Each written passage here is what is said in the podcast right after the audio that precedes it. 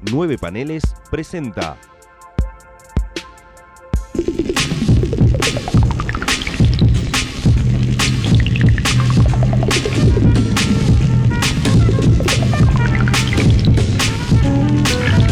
Hermandad condenada. Bienvenidos al último episodio de Hermandad Condenada, el podcast de nueve paneles dedicado a la Doom Patrol. Mi nombre es Gonzalo Ruiz y en este evento especial que es el recap final de Ezekiel Patrol no estoy solo. Eh, por primera vez tenemos un invitado en este podcast. Yo espero que sea habitual. La intención de traer gente a la mesa, pero bueno, hoy empezamos con un debut tranquilo. un- una voz que todos van a reconocer en instante cuando le pregunte cuál es el nombre. Hola, ¿qué tal? Mi nombre es Gonzalo Sonanot. Quizás me recuerden de podcast como el podcast de nueve paneles. Y si escuchan esto muy futuro, bueno, Gen Mutante. esper- Esperamos, esperamos poder en 2019 ¿Quién te dice? sacar esa pyme. Gonza, hasta donde yo sé, no tiene nada que ver con un patrol, pero se enganchó con la serie, pero ahora le iba a preguntar, pero bueno. Gonza nos va a acompañar hoy en este recap del capítulo de hoy. Análisis, obviamente, y bueno, un overall sobre todo la serie que bueno, concluyó el viernes pasado. Y justamente, bueno, no tienes nada que ver, pero ¿cuál es tu relación? Algo habrás leído de un patrol. ¿Cuál es tu relación con un patrol previa a la serie? Yo cuando entro en los cómics así cerca del año 2012, va, que reentro, por decirlo de una manera, Como casi todos, creo. como Creo casi todos. Yo también reentré en el 2011-2012. Ah, coincidencias, aparte del nombre. Uno empieza a introducirse, ¿no? Y los nombres como Grant Morrison resuenan y ahí es cuando te enteras que, bueno, Grant Morrison, uno de sus grandes éxitos fue la de un patrol. Sí. Coqueteando un poco con eso, veía los tomos a la venta, dije, y esto es mí, esto, esto es para mí, no sé, qué sé yo. Bueno, lo dejé un poco de lado. Año 2014, más o menos, vos me corregirás, se anuncia ya en Animal el relanzamiento de la de un patrol por Sí, Gerard Way. 2014-2015, sí. Yo sabía que Gerard Way era un fanático de Grant Morrison, de hecho Grant Morrison aparece en uno de los videos de, de My Chemical Romance. Sí. Eh, Le pidió consejos antes del run. exacto. Eh, Había una relación de buena onda. Creo que es de la época de Umbrella Academy. Sí, sí, sí, ya desde ahí se podía ver un poco las influencias.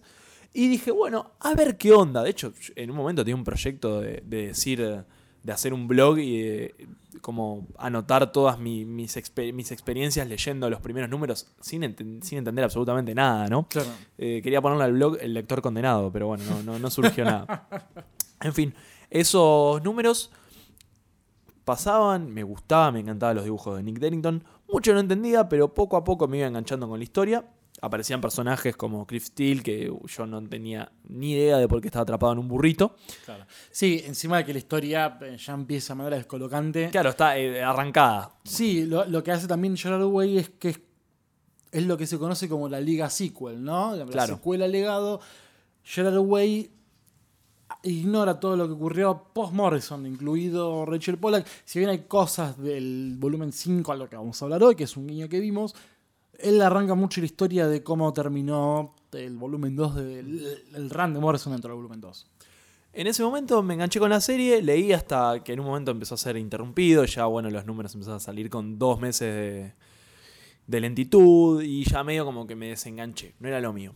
Pasa el tiempo, lo conozco a Gonza, conozco su, su pasión, su fanatismo por la Doom Patrol y me empiezo a interesar un poco más por este, este equipo, ¿no? Este equipo condenado. Y bueno, sale la noticia de que DC Universe va a sacar la serie y dije, bueno, a ver qué onda la serie. Era un momento que podemos tomarlo como la era del 2019, el, el año donde las series de televisión superheroicas fueron por el lado de los freak, ¿no? Porque tenemos Mm. Umbrella Academy y otra serie comiquera, Daily Class de Rick Remender. Exacto. Bueno, en esa época yo me vi las tres series. Doom Patrol era la que fue la que más me gustó, de hecho. Bien. Eh, Deadly Class me gustó, me pareció muy, muy bien armada, muy cerradita, pero bueno, iba por otro lado. Umbrella Academy, intenté ver dos capítulos, no llegué más de eso, sinceramente. Eh, pero bueno, y esta, yo quiero contar el Secret Origin de esta juntada, Por favor. eh, que pasaban las semanas y yo le hablaba a Gonza, hablábamos por eso los capítulos, no, boludo, viste esto, no, zarpado, que esto, que lo otro, que, y yo le preguntaba cosas y él, viste, como medio como que trataba de responderme, pero siempre, pero no sé qué van a hacer en la serie, que esto, que el otro. Hasta que bueno, llegó el momento del anteúltimo capítulo y le dije, che, mirá, ¿te copa hacer un capítulo, viste, de un, ine- un inexperto de la Doom Patrol versus un experto? Eh, charlar sobre la serie, a ver qué opina cada uno, qué cosas le gustaron, qué cosas no. Yo entiendo que tu opinión está desperdigada a lo largo de estos 15 capítulos, así que más que nada va a ser una especie de interrogatorio mío hacia vos. Pero bueno, nada, así surgió esta, esta juntada, entonces espero que, que lo disfruten los oyentes de Hermandad Condenada y espero estar a la altura, ¿no? También. Sí, bueno, este pequeño rip-off del podcast de Nueve Paneles compartido en el podcast de un Patrol, que van- va a comenzar en este mismo instante con el recap, obviamente, de Kill Patrol. Va a ser un episodio más largo, obviamente. Vamos a hacer un análisis de este capítulo, hablar de los guiños obviamente no nos queda otra que hacer un, un vistazo general de los, estos 15 capítulos, que de hecho es la serie de DC Universe más larga, porque Titans duró Titans duró 12. 12 u 11, le, le sacaron el último, una movida medio polémica. Y Something, que es el próximo estreno, se- del viernes que viene, si no me equivoco, va, de este viernes, el principios de junio, que viene a reemplazar la serie de Doom Patrol, que son menos capítulos, son 10 creo. Te hago una pregunta nada que ver a Doom Patrol, ¿no? Pero ¿te copa ver Swan Thing ahora que viste Doom Patrol? Eh, lo voy a ir a ver. Probablemente no la mire con el... La, va- la con- vas a ir a ver al cine. Sí, voy a ir al O- cine cuando la estrenen. No, le- probablemente la vea, pero no creo que lo, lo- la vea con esta dedicación de esperar los viernes. Probablemente haga el famoso bin- binge watching de Sí, creo que juntar mejor. los capítulos. Me gusta Swamp Thing, leí lo de Moore, no leí todo, pero leí algunas cosas de Moore. Me obviamente me gusta mucho la escritura de Moore, no me considero fanático número uno de Swamp Thing para ponerme a ver la serie todos los viernes o cuando sea que salga, pero quiero ver Swamp Thing seguramente a lo largo. Me demostró esta serie que él puedo confiar más allá de Titans. Hay Titans, potencial. A mí no me gustó, hay potencial bastante interesante. El trailer un poco raro, pero está bien. No, yo nunca me dio por demas- demasiado. No. los trailers de un Patrol eran bastante. Fueron dos, uno que estaba bueno, pero era como normal. O sea, Sí, sí, uno era medio jodido, era más ya varias imágenes. mm. Pero bueno, no, no, no simbolizaba la locura que estamos por ver, que vimos, mejor dicho, sí, sí. a lo largo de estos 3, 4 meses, que son 15, Sí, 15. semanas, no sé cuánto es. Estoy, pensando. No, no, cuatro meses, más o menos. Cuatro Dos, tres, meses. me- tres meses y medio. Bueno, perfecto. Someone wants the Doom Patrol reunited. Después de un recap de la temporada completa narrada por Mr. Nobody, volvemos al a donde quedamos en el cliffhanger anterior. Todos los miembros de la Doom Patrol se enfrentan al jefe tras la revelación dentro del White Space. Rita les pregunta, completamente conmocionada, por qué les hizo todo lo que les pasó y el jefe les revela que fue por inmortalidad. Hammerhead se dirige para atacar al jefe, pero Mr. Nobody la detiene.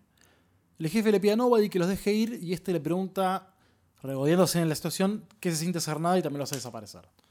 En intervalos, observamos qué le pasa a la Doom Patrol tras la revelación. Seis meses después, acompañados por varios flashbacks sobre el jefe y cómo conoció a cada miembro de la Doom Patrol. En el Ant Farm, año 61, Joshua Clay le confirma al jefe Calder que sus cálculos son ciertos. El capitán Larry Traynor, a bordo del jet experimental, es la manera más fácil de interceptar la fuerza negativa. Sin embargo, Joshua le recrimina lo que le ocurrirá a Traynor después de todo el accidente que va a sufrir, sobre todo cuando se lo entreguen a Forsyth. El jefe le revela que espera que Forsyth se aburra con Larry para poder tenerlo él y acatar sus planes.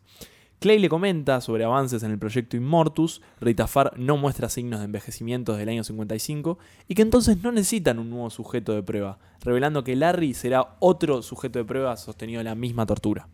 Posteriormente, durante las navidades del 76, Forsyth en persona aparece en la de un humano revelando que tiene una mujer latina esquizofrénica, una cosa que sigue buscando el jefe. Calder mismo le pide a Forsyth que no vuelva a aparecer, mostrando cómo de a poco se comienza a renegar el proyecto Immortus. En el 88, el jefe rompe en llanto con el cerebro de Cliff en manos, Cliff Steele obviamente, por lo que acaba de hacer, que es provocar el accidente donde murió su mujer y quedó su hija sola, y le cuenta a Eleanor Stone todo sobre el proyecto Immortus. Finalmente, en el año 2014, el jefe asiste a Silas Stone con la operación de Victor. Nice le sugiere a Silas que sea más empático con su hijo como ayuda para recuperarse, pero este le recrimina, con total razón, lo que él sabe sobre el proyecto Immortus, ya que le contó a la mujer por ser amiga de Nice Calder. y Bueno, Seis meses después, cada miembro de la Doom Patrol vive como puede. Larry y Rita viven juntos mientras Rita trata de desempeñarse como profesora de teatro en una secundaria y Larry aprende más de su fuerza negativa. Cyborg se dedica a detener el cybercrimen y Cliff le compra comida a Crazy Jane, quien vive hacinada en la van consumiendo un opiáceo que le dio Joshua Clay para servir como una especie de sedante frente a las esquizofrenias que, sufre Jane. Mr. Nobody continúa celebrando en el White Space. Sin embargo, se encuentra con Ezekiel, la cucaracha. Mientras conversan, Nobody se da cuenta de que en realidad no separó a Niles de todos los que ama, y que falta alguien. Para completar su misión, Morden arma una alianza con Ezekiel y el Admiral Whiskers, la rata del séptimo episodio. Sin embargo, todos y por separado son molestados por una música que escuchan y que los termina guiando a la Doom Manor, donde ven al jefe observando un cuadro. El jefe les cuenta que Mr. Nobody secuestró a Danny Street dentro de un cuadro y les revela la- la- toda la realidad sobre el proyecto Mortus. Él necesitaba seguir viviendo para poder cuidar de su hija, que concibió junto con la mujer primitiva del décimo episodio, quien estaba viviendo en Danny justamente. Todos de manera resistente aceptan ayudar al jefe en esta última misión. Todos ingresan al cuadro donde Danny está completamente destruida. Ella le dice que Flex Mental lo rescató a todos los habitantes y que la hija de Danny sigue viva y segura. De pronto aparece Ezekiel de manera gigante destruyendo la calle y completamente superado por la situación, Mr. Nobody entra corriendo al Peeping Tom, el cabaret perpetuo de Danny, donde el Beer Hunter está haciendo karaoke completamente desbordado. Ernest le cuenta a la Doom Patrol que Mr. Nobody lo sobornó para que le cuente sobre la hija que tiene. Sin embargo, por más que buscara hacerle daño, está atrapado en plena destrucción de la calle. Cyborg arma un plan. Este consiste en que todos sean tragados por la cucaracha Ezekiel, mientras Crazy Jane rescata a la hija del jefe escondida en el hospital de muñecas, y Rita convence a Nobody que tome poder de la narración. Mientras todos son ingeridos, Larry usa sus poderes radioactivos para abrir un portal y escapar dentro de la cucaracha que puede soportar la radioactividad. Sin embargo, aparece el Admiral Whiskers, también en tamaño gigante, que engulle a Cliff. Para sacarlo de ahí, Nobody logra que él y Ezekiel se besen, para que puedan traspasar el estómago en una escena completamente asquerosa y amorosa en mismos niveles. Espectacular, la verdad, no, no esperaba menos de esta serie, pero bueno, ya quiero hacer mi comentario al respecto porque hay algo ahí.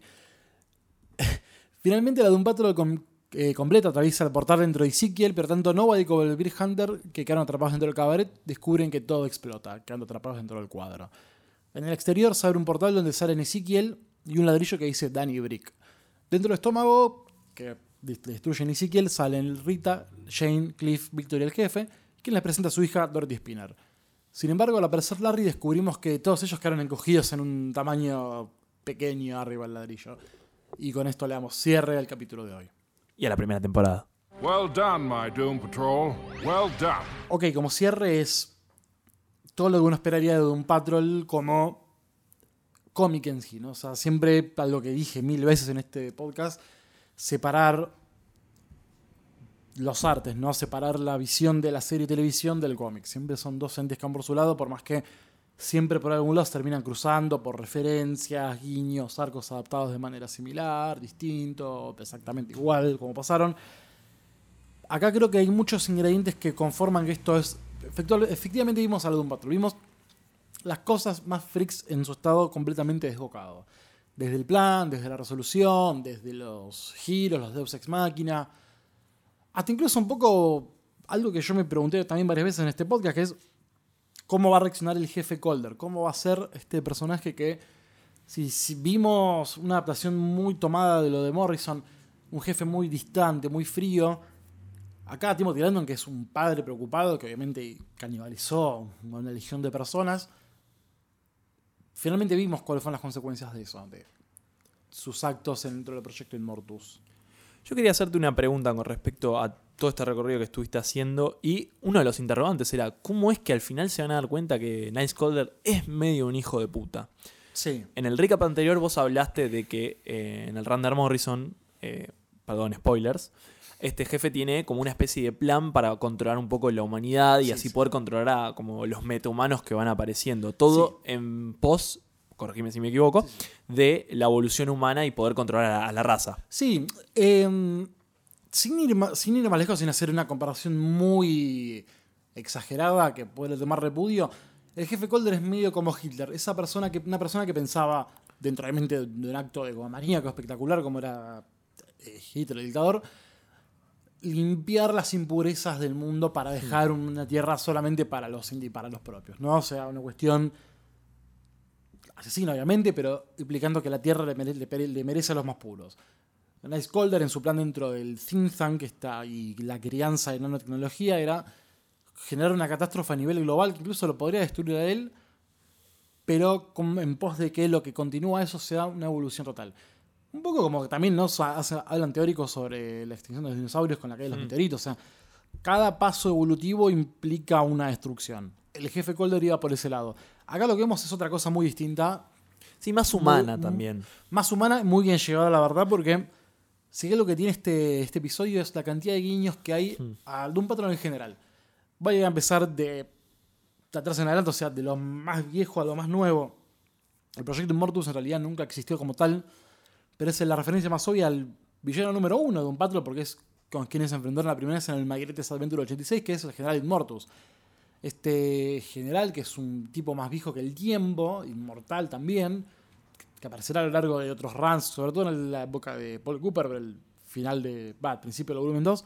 Sí, porque es un villano más superheroico, ¿no? Sí, es un típico villano que es un loco de mierda, Sí. que tiene, tiene inmortalidad por culpa de Nightcrawler, ¿no? El, el episodio anterior comenté esto que ocurre en el número 88, si no me equivoco, no, mucho más adelante, estoy haciendo memoria, pero no me funciona en este momento, cosas que pasan.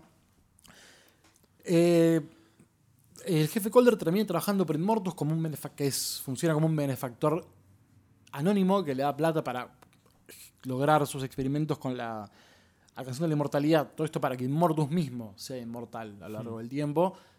Obviamente el jefe descubre la traición, que el tipo es un, un demente, destruye todo, bla, bla, bla. El tipo queda paralítico porque Immortus lo- le, le peta un corchazo. El tipo también se, se opera porque Immortus al haberlo secuestrado le implanta una bomba para que no escape. Pasan muchas cosas. Entonces acá Immortus está completamente quitado de la ecuación. No sé si será parte principal del- de la segunda temporada o qué, pero ya al menos tenemos en cuenta que Immortus, o al menos algo relacionado a él, existe dentro de la continuidad de la serie.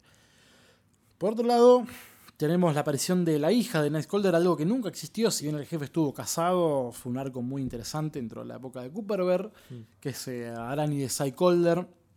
El jefe igual nunca tuvo una hija. Sin embargo, acá eh, aparece un personaje que existió en los cómics, que es Dorothy Spinner, cuya primera aparición es en la número de un Patrol 14, que es una chica con cara de mono que vive en las afueras de Kansas, que tiene un poder muy espectacular que es puede materializar sus imaginaciones. Con la caída de la genebomba tras la invasión, es algo que solamente hablaré mucho más adelante dentro de este podcast, cuando empecemos a hablar de los cómics, vamos a, ella puede lograr que esos poderes, que la genebomba, mejor dicho, le generó poderes a su imaginación, creando monstruos más espectaculares, más, más mejores habilidades. Y Spinner es una clave muy importante dentro del arco de Morrison. Y es uno de los pocos personajes que dejó de Richard Pollack cuando Morrison se va en el 63. Ella, cuando sigue el número 64 de Pollack, deja a Dorothy Spinner como parte principal de la Doom Patrol. Sí, ya que mencionás que es un personaje que tiene una cara como de mono, de chimpancé, eh, entiendo por qué no le mostraron la cara en el final del capítulo, digo. Sí, CGI sin terminar, supongo. No, bueno, está bien, no, no, pero está bien que. Pero también para este misticismo, misticismo perdón, eh, misterio de que, bueno, ¿quién es la hija del jefe, no? ¿Por qué? ¿Por qué tan silenciosa? Em, entonces, yo lo pongo por el lado también, como vos decías, esto de que la serie va por un lado y los cómics en realidad también van por otro. ¿Vos qué opinás que hubiese pasado si revelaban que en realidad el jefe Colder tenía este plan de, de- de evolución humana en vez de la hija? Yo lo digo en contexto de la serie. ¿Creías que tenía un poco, poco más de sentido con el personaje? No. ¿Lo creías? No, Yo porque Timothy Dalton, actorazo, ¿no? Por otro lado, Timothy Dalton caracterizó al jefe de manera muy dulce. O sea, Sí, muy humana. es muy humano, es muy parecido a lo que podemos ver en el volumen 1, lo de Arnold Drake, aunque no tanto, porque el tipo sigue siendo una persona inteligente, toque dura, pero es con raciocinio no asesino, ¿no? Básicamente, el tipo no estaba tan loco. Me esperaba así que tuviera algo. Algo me esperaba, no esperaba tal vez. eso. Maquiavélico. Claro, no esperaba algo tan maquiavélico, esperaba algo más tranquilo. Y es algo que voy a hablar, vamos a hablar en el próximo bloque, que es que finalmente revelaron por qué nadie envejeció con más de 90 Claro. años. Pero bueno, em, los planes para mí funcionaron bastante bien, es muy creíble todo. Mm, Lo de Donald Spinner, si bien era más cantado que la marcha peronista, la pena mostrado, pero bueno, no, no es una queja. Tengo algunas quejas, pero no van por este lado. Después, bueno, vemos un cuadro donde está atrapado alguien, que es el famoso cuadro que se llama París. Ya esto lo, lo mencioné en el segundo episodio de Donkey Patrol, cuando, si recuerdan, cuando la Doom Patrol entra en el burro, que hay unos cuadros con movimiento. Sé que obviamente Mr. Nobody tiene control de esa posibilidad de atrapar gente en un cuadro. Que algo lo. Si leyeron los cómics cuando los nombré, ahí van a tener mejor explicación de qué es el cuadro que se llama París. Que acá se comía Danny Street, en realidad.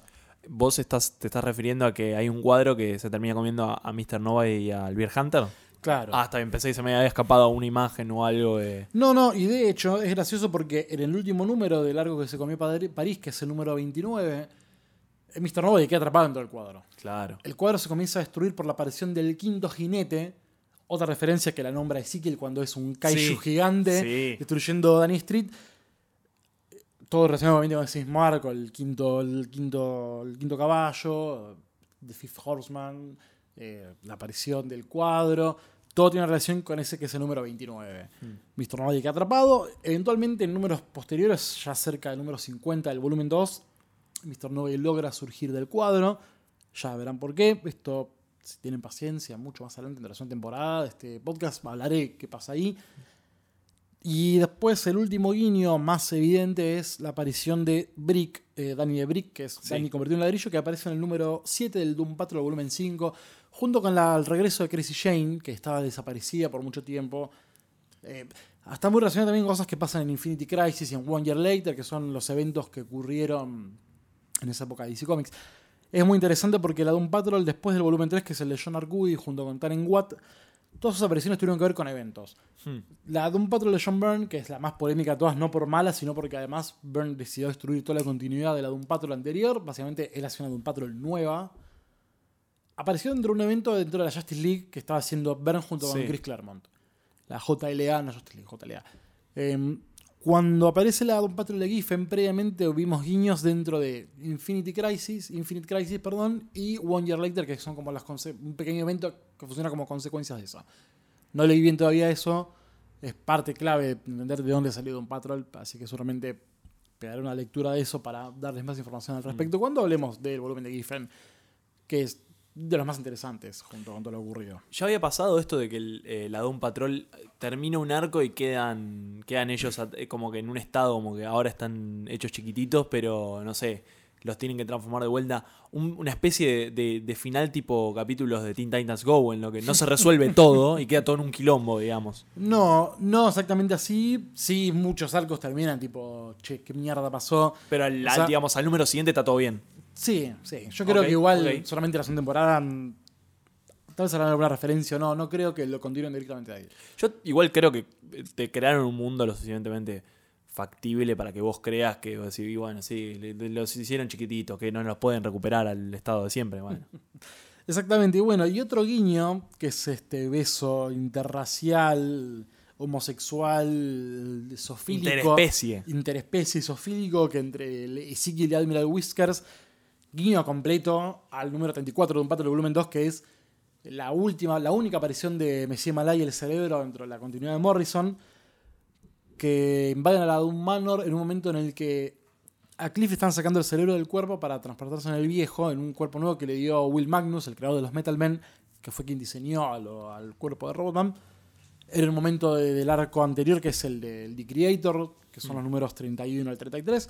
Le, le otorga un nuevo cuerpo a Cliff, que no funciona bien al final del número 33. Al 34 el jefe lo vuelve a reinstalar al viejo, pero deja el cerebro desconectado dentro de una fuente con agua mientras se va a hacer unas compras.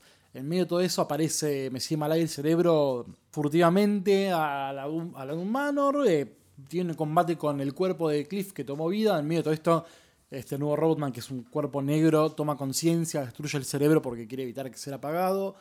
Aparece Messi Malay el cerebro, ocurre una pelea. Messi Malay logra doblegar este cuerpo nuevo de Cliff, le instala el cerebro de- del Brain dentro del cuerpo y se besan. El tema es que este robot negro tuvo un, tenía un mecanismo, activó un mecanismo en el que si le introducían de vuelta un cerebro explotaba por completo. Entonces, introducen el cerebro, se besan Messi Malá dentro de una tensión completamente homoerótica y mueren los dos en una explosión espectacular, que es un gran final para estos villanos tan recordados y carismáticos de la Doom Patrol. Hay más guiños que probablemente se me escapen, pero estos son como los más interesantes y los más obvios dentro de Hasta yo caché el del ladrillo, así que. ladrillo. Bueno, claro, imagínate. porque aparecen lo de Gerard Way. Bueno, obviamente lo, el aftermath de la, de la revelación de qué le pasó a Patrol es muy distinto a la de los cómics porque para el momento en el que el jefe le cuenta a Cliff ocurren mil tragedias. Básicamente Jane estaba desaparecida del mundo, Mm. la retención estaba agarchando en la luna con él mismo dentro de Revis, eh, Jojo Kelly había sido asesinado, Había aparecido el Candlemaker, convocado por Dorothy Spinner, que asesinó al jefe y destruyó el cerebro de Cliff. Ocurrieron muchas cosas en el medio que, bueno, repito, como todo el tiempo digo que hablo de los cómics, esto será abordado de mejor manera en futuras temporadas. Por demás, tengo que decir que es el capítulo más de un patrol de la Doom Patrol, a la altura del mito en general, a la altura del mito de la serie, a la altura del mito de los cómics. Vi todo lo que esperaba ver dentro de algo que es Doom Patrol, gran resolución. Los aftermath de los personajes seis meses después son muy interesantes. ¿Qué le pasó a cada uno? ¿Cómo cada quien conlleva esta tragedia de que su vida fue una mentira? Sigo un poco, no enojado, pero el hecho de que le dieron tanta rosca a la cuestión entre Silas y Victor Stone, que de repente pasa a estar todo bien, me pareció un poco tirar los pelos. Yo espero que Cyborg no continúe en la futura temporada. Todo parece indicar que sí. Yo esperaba más una graduación a los Titans. Claro, un enroque Eh, con. un- con claro, pero no ocurrió eso, así que yo supongo que Jovian Wade volverá como Cyborg. No tengo nada en su contra.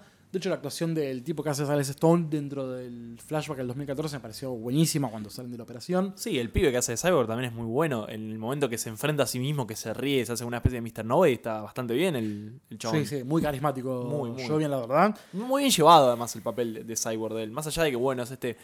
Esta persona medio como ideal que quiere ser un superhéroe, ya en un momento como que pasa por todos los estadios, ya empieza Sí, a sí, putear como lo de la un patrol al final, entonces está bueno.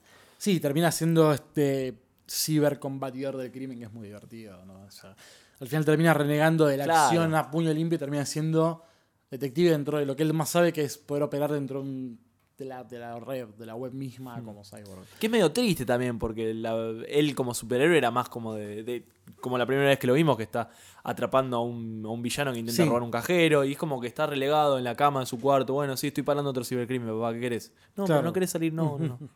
Sí, es alguien que tuvo como el, el inverso del camino al héroe. Es alguien que vio, estuvo ahí, pero vio el- los desastres cometidos y decidió volver porque obviamente ahí lo que no lo convenció.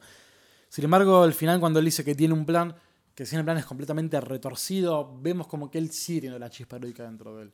Veremos cómo termina resolviéndose, ¿no? Porque algo hay. Algo, todos los personajes tuvieron un, un camino al héroe propio, personal, completamente desbocado y bizarro. Pero ya veremos cómo, cómo cada quien enfrenta las consecuencias de lo ocurrido, porque tampoco tuvimos mucho tiempo para el análisis dentro de eso, ¿no? Porque cuando el jefe les cuenta por qué, eh, Mr. Nova los hace desaparecer Sí. y no hay más reflexión. O sea, después se encuentra cuando el jefe le dice que pasó, que Mr. Nova secuestró a Danny Street con su hija dentro de un cuadro. Todos accionan muy regañadientes, como, bueno, Danny no tiene la culpa, la criatura tampoco. Rita les dice algo muy interesante que es, yo mm, en los únicos momentos en los que no me sentí una basura fue cuando estaba con ustedes, Sí. lo cual también termina accediendo. Darry, bellísimo personaje, completamente relegado, lo que opina Rita como si fuera su mujer. Sí. Como si fuera un dominado, Darry. Sí, sí, Es muy divertido. Y es- yo tengo que admitir que ese momento me pareció, si bien me pareció un poco como medio como forzado, sí, es obvio que se van a juntar al final, medio como que apurado esto del paso del, del, del time skip eh, a seis meses. Al mismo tiempo es como que los veía a los personajes no torturados como al principio, no de- caídos. Yo lo veía a Larry que se levantaba del sillón, bueno, hola, ¿qué tal? Buen día, me voy a probar a ver eh, qué onda, cuánto puedo aguantar hoy. Entonces te da ese como e- ese paso adelante natural que venías de una serie en la que son todos unos pelotudos derrotados por la vida, a esto, bueno, somos una mierda, pero hacemos lo que podemos. Que eso dio el, el paso final, ¿no? Exactamente. There is no more Doom Patrol Me brain. gustaría que empieces vos, Gonza. Eh, te voy a preguntar, si bien vos querías hacerme preguntas, obviamente te hay tiempo. ¿Qué te pasó después de ver este último capítulo? Y supongo que habrás hecho un recuento en tu cerebro sobre todo lo que viste de la serie a lo largo. O, sea, o más bien te podría preguntar eso, ¿qué te pasó a lo largo de cada capítulo? ¿Qué te pasaba con la Doom Patrol, con lo que veías, con la serie? Primero, después de este capítulo, que es como lo más fresco que tengo en este momento, tengo Con- que decir que. Con Doom Patrol. Tengo que decir que estoy un poco como. eh, fue como interrumpido al final, como que estaban en el medio de una historia, quizás. Y ahora es como que entiendo un poco a los fans de la Doom Patrol cada vez como le cancelaron el, el volumen a Jarway, pobre, o que tardaba cinco meses en entregar un número. Es como que los entiendo. Y al mismo tiempo digo, bueno, también es un, es un poco así, digo, la historia del grupo, ¿no? Debería Sí. ser como, como que tener este, este tipo de final. Si bien no es el final final, porque la segunda temporada está confirmada. eh, al momento de terminar el capítulo dije, como que, ah, ya terminó. Ah, ah, ah, bueno, Sí. se resolvió todo. Me pasó lo mismo. El final fue como muy.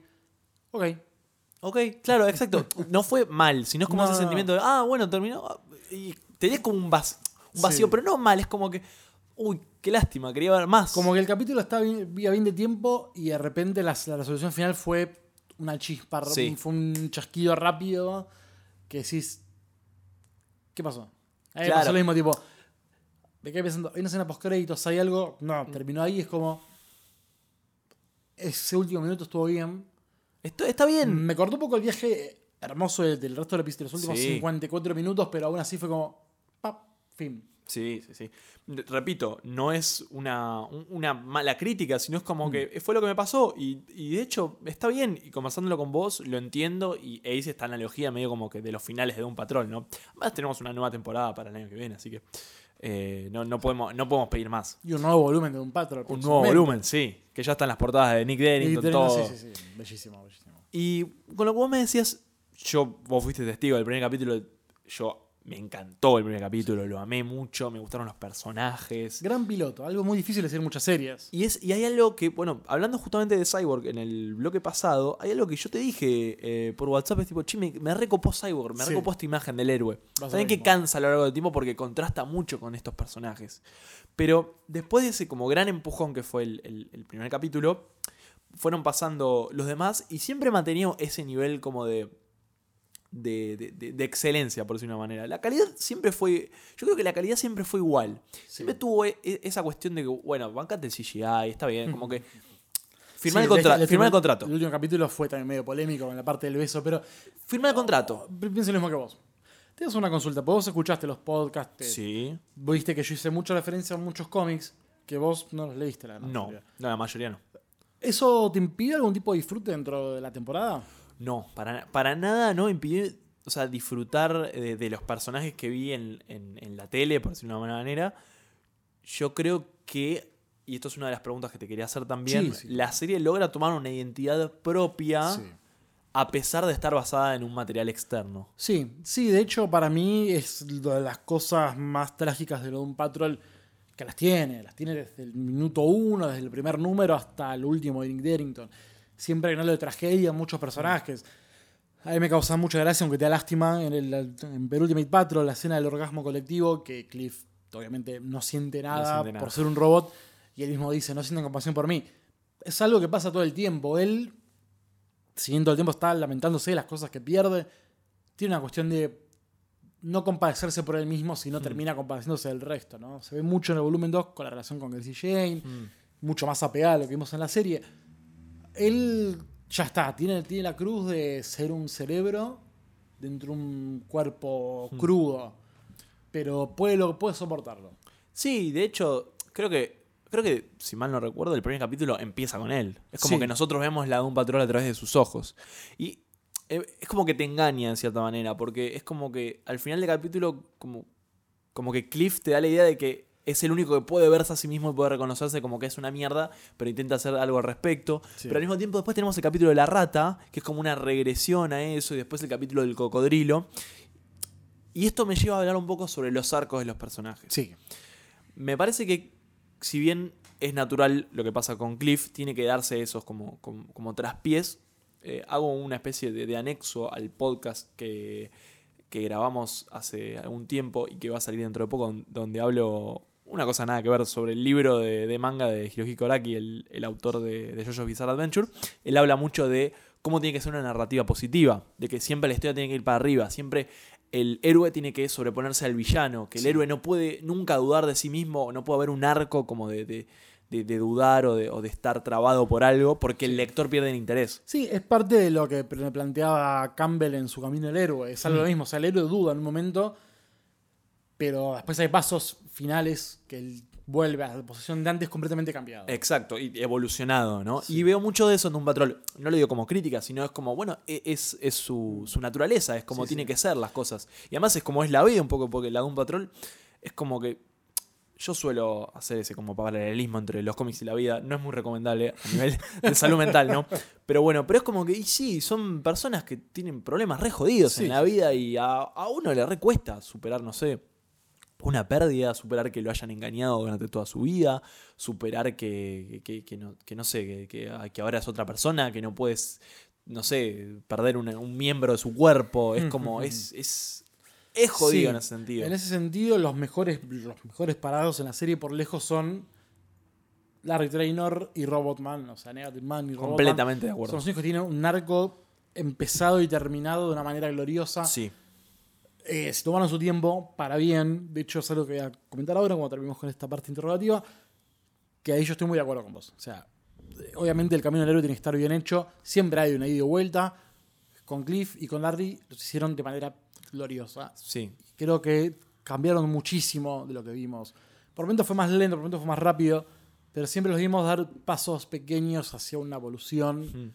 eh, no a la perfección, pero sí a una paz mental entre con ellos mismos. De hecho, te haría un, un espejismo entre Larry y Cliff y te diría que Cliff arranca, ar- arranca muy arriba y Larry está muy para atrás con esto de Sí. no, no, con esto que le sale el- el- el- la fuerza negativa de dentro suyo, que eso está como trabado. Y después al final de los capítulos lo vemos más a Larry como que Mm. Sí. haciéndose cargo que a, a Cliff, Cliff medio ya en- como en su papel. Entonces es como que es- está bueno que, que conecten estas dos, eh, estos dos arcos como de- dentro de una mitad de la serie con la otra. Viste personajes que son muy histriónicos entre ellos, hay mucho maltrato, mucha violencia entre ellos. ¿Qué Mm. te pasó al ver este tipo de personajes interactuando de esta manera tan salvaje? Algo que no es muy propio dentro de un grupo de superhéroes. Mm. O sea, no- lo más parecido, capaz a lo que sé que leíste, es los Avengers finales de Don Heck y Stan Lee, previo a Roy Thomas y Neil Adams, que son la segunda formación, que son un poco más Mm. tirados de los pelos, pero ni siquiera son tan violentos como lo que vimos acá, ¿no? No, no, ni en, ni en pedo, ni en pedo. Y de hecho, hay pocas series que, que pueden hacer bien y retratar bien eh, el enojo y esto de putear todo el tiempo. El meme de Roma, el de, de Robotman de What the fuck o Oh fuck. Es gracioso, me gustó y es como que, que el espectador se crea eso y se ría. Y que se meta dentro de ese mundo donde sí existe Superman, pero estos chabones están Sí, en- también eh, están, eh, sí, sí. también están y también son lo peor y de hecho se enfrentan a amenazas que ni Superman, ni Batman, ni, ni Linterna Verde, ni Cyborg puede enfrentarse por sí mismos, digo. Y creo que hace bien, creo que marida muy bien entre eh, lo violento de, de- de- de las personalidades de, de- de los, de los personajes, porque son personajes rotos. Eso es algo que te queda a flor de piel, esto de que son personajes rotos, son seres humanos quebrados, o sea, que tienen que como recuperar su humanidad Sí, de sí. alguna manera. Pero al mismo tiempo nunca deja de ser chistosa, nunca deja de, emocionarte, nunca deja de, de, mm, de poner las cosas sobre la mesa y cómo son. Y es como que hablarte de una realidad. Eso me encantó de la serie, es como que no deja de ser honesta la serie. Sí. Nunca deja de ser honesta, nunca pierde identidad. Lo siento. eh, yo, sinceramente, al verla, eso fue quizás de lo que más me gustó, te digo. Bien. Y mi personaje favorito fue Larry. Por si tenían alguna. Sí, yo estoy completamente a vos. Si no hacer un top, creo que me quedo con Larry como número uno. Al resto los veo muy difícil porque la gran mayoría no tuvo una gran constru- con- construcción. Jane quedan más dudas que certezas. Sí. Rita Una lástima, ¿eh? Porque Sí. Jane. es mi número uno en personajes de un patrón de los cómics, entonces mm, la vi medio maltratada. Claro, y pero al mismo tiempo te vas dando cuenta a lo largo de esta serie por qué le pasa lo que le pasa.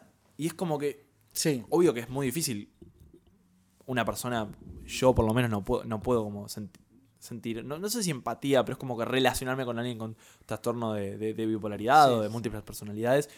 Una persona, otra persona puede ser que sí, pero al mismo tiempo es como que la vas entendiendo y decís, me encantaría que este personaje me guste, Sí, sí, sí. me guste más, pero no, no, no, no lo puedo encontrar. No, no, no digo que sea un problema de los, de los guionistas ni nada de la serie, sino es como, quizás en la próxima temporada llegue ese momento. Bueno, de hecho, lo he comentado, vemos como Jane a medida que pasan capítulos se va ablandando un poco, sobre Sí. todo después de Jane Patrol, que es el noveno, ya empieza a tener como un cambio de personalidad en cierta manera. Sí, se va relacionando más con Rita. Sí, con Rita, bueno, Rita es un personaje que para, para mí es de, de lo, fue de lo peor de la serie, lo digo con tristeza, Sí. qué sé yo, pero eh, como última pregunta, Gonzalo, quería decirte que tus impresiones finales de la temporada como espectador neófito, neófito en Doom Patrol, no como alguien que leyó cómics o vio series, sino como alguien que no conocía la Doom Patrol salvo eh, los- las pequeñas muestras de Gerard Way, no sé si viste algo de Morrison. No, nada, nada. Bueno, entonces, Nada. con una base muy inferior, de no sé, un- menos de un 5% de lo que es el universo Doom Patrol, ¿qué te dejó esta serie? Primero, con ganas de ver más, obviamente. Hmm. Creo que me interesa mucho más el lado superheroico, por decirlo de una manera, de la Doom Patrol, por lo que estuve escuchando en los capítulos y por lo que tengo entendido. El run de Grant Morrison es como más esotérico, es Sí, más sí, de como somos un grupo de personas y van pasando cosas y tenemos como que reaccionar frente a eso, que es un poco lo que pasa Sí, en la serie de Doom Patrol. Sí, de hecho, si te puedo decir, el plan de, de Cyborg es muy propio de Grant Morrison. Esa cosa de que el plan está en meterse en una cucaracha, Hmm. que alguien con poderes radioactivos manipule ese escenario y lo destruya por completo, como si fuera una bomba atómica, es muy de Morrison. Claro.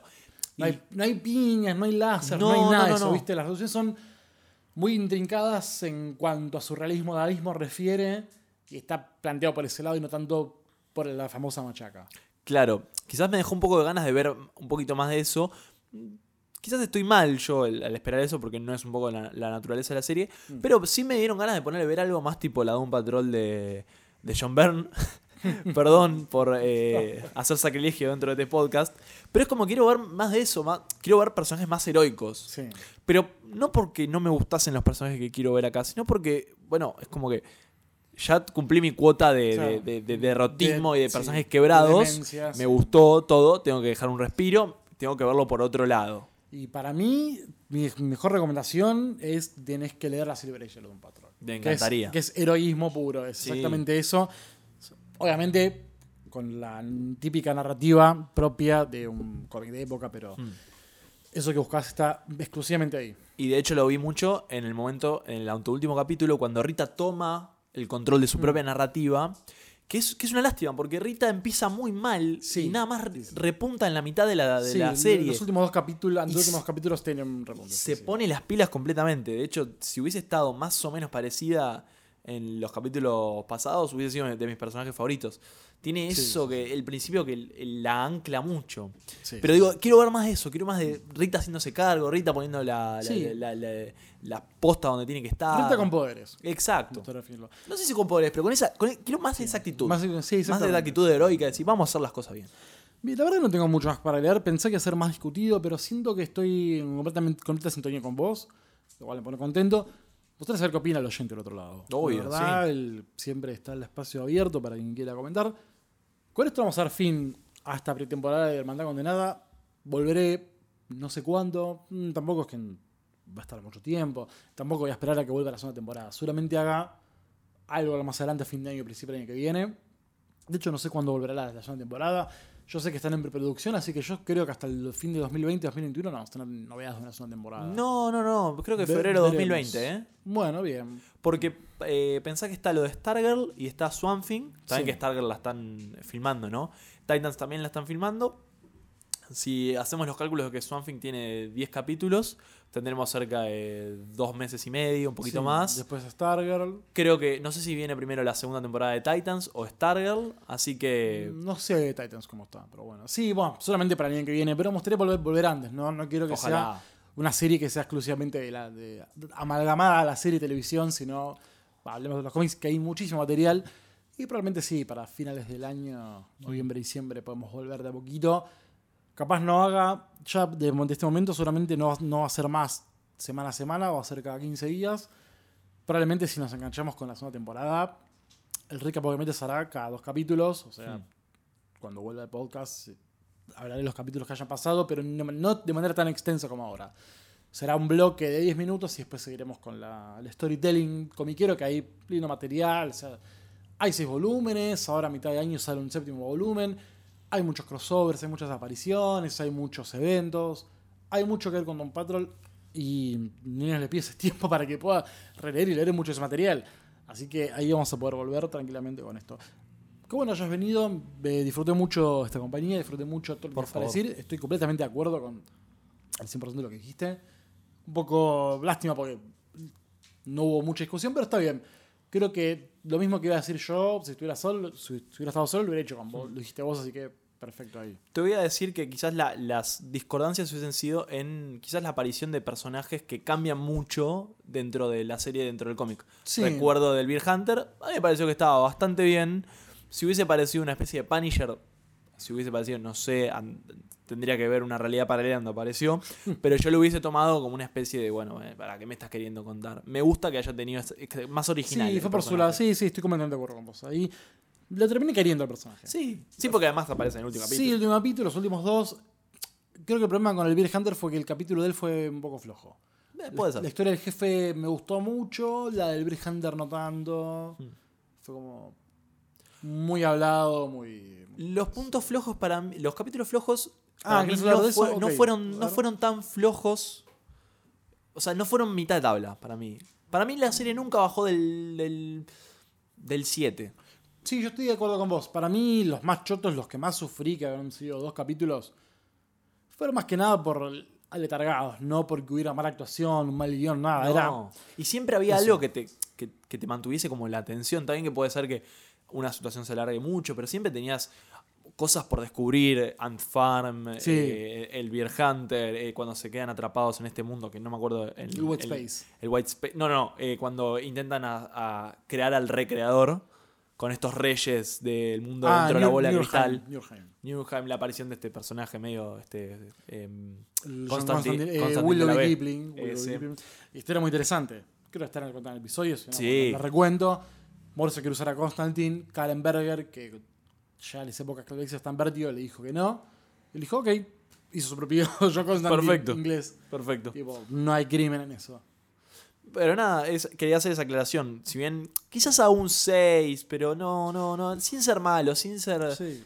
Yo creo que siempre había algo para por descubrir dentro de la serie. Sí, yo creo que si vuelvo a repasar los capítulos que dije que no me gustaron, como el de Danny Street y eso, probablemente me gustan un poco más ahora. Que también tengo, ¿no? El background armado. Claro, sí, sí, sí. No, claramente, digo, yo digo mi opinión como vos vos lo decís, de un. Claro. una- un Bueno. que no sabe nada. Algo que tengo que aclarar, finalmente resolvimos por qué carajo todos tienen 100 años Sí, y, nunca y nunca envejecieron ¿no? el proyecto Immortus. Celebro mucho este último capítulo, que debería ser el bloque anterior, pero me olvidé. Celebro mucho que este capítulo haya cerrado todos los interrogantes. Creo que las preguntas que tuve a lo largo del podcast se cerraron todas acá. Y él es muy valorable. Hoy en tiempos donde, no sé, la verdad que nunca vi Game of Thrones, pero por lo que puedo decir en redes sociales, mucha gente vi que tenían como dudas clavadas al respecto. Ok, acá la verdad no me quedaron dudas. Las dudas que tuve se fueron. Tardaron mucho, sí, pero las tuve. Y ahí decís, ok, y se tomaron el tiempo y bien hecho porque tampoco fue una explicación al voleo. claro. Tiene un sentido el proyecto Immortus, tiene una realidad que es muy interesante. Entonces, algo que esté tan bien aplicado, perfecto. Te voy a hacer una última pregunta. ¿Próxima temporada, 15 capítulos también o no? Eh, supongo que harán 15, no sé. ¿Vos qué querés? Yo preferiría sea menos. Yo también.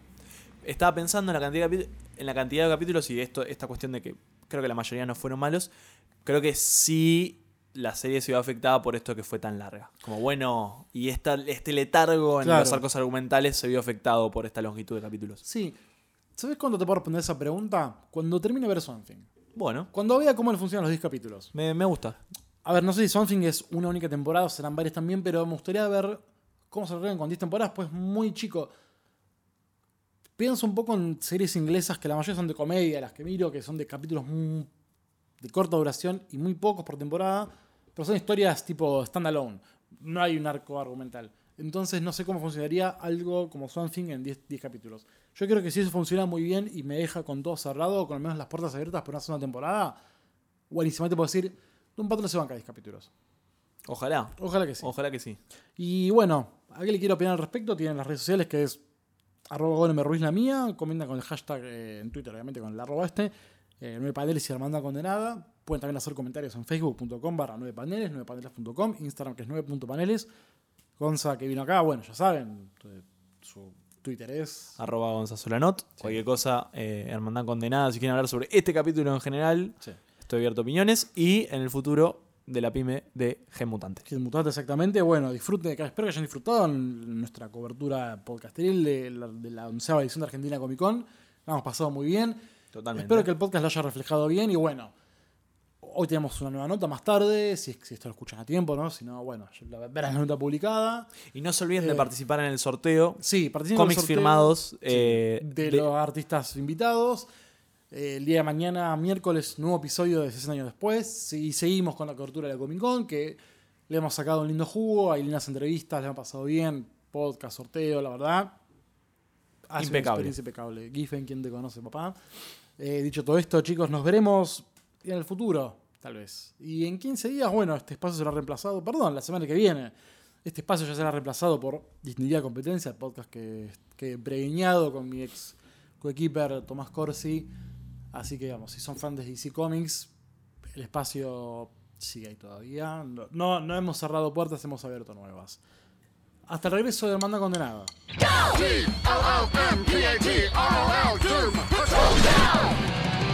We are called the Doom Doom Patrol Trolls. We'll go off and die on a mission, cause that's just how we roll. Not sure what else you could expect when there's doom right in our name. Hard to figure we were obsessed with playing the Doom card game. No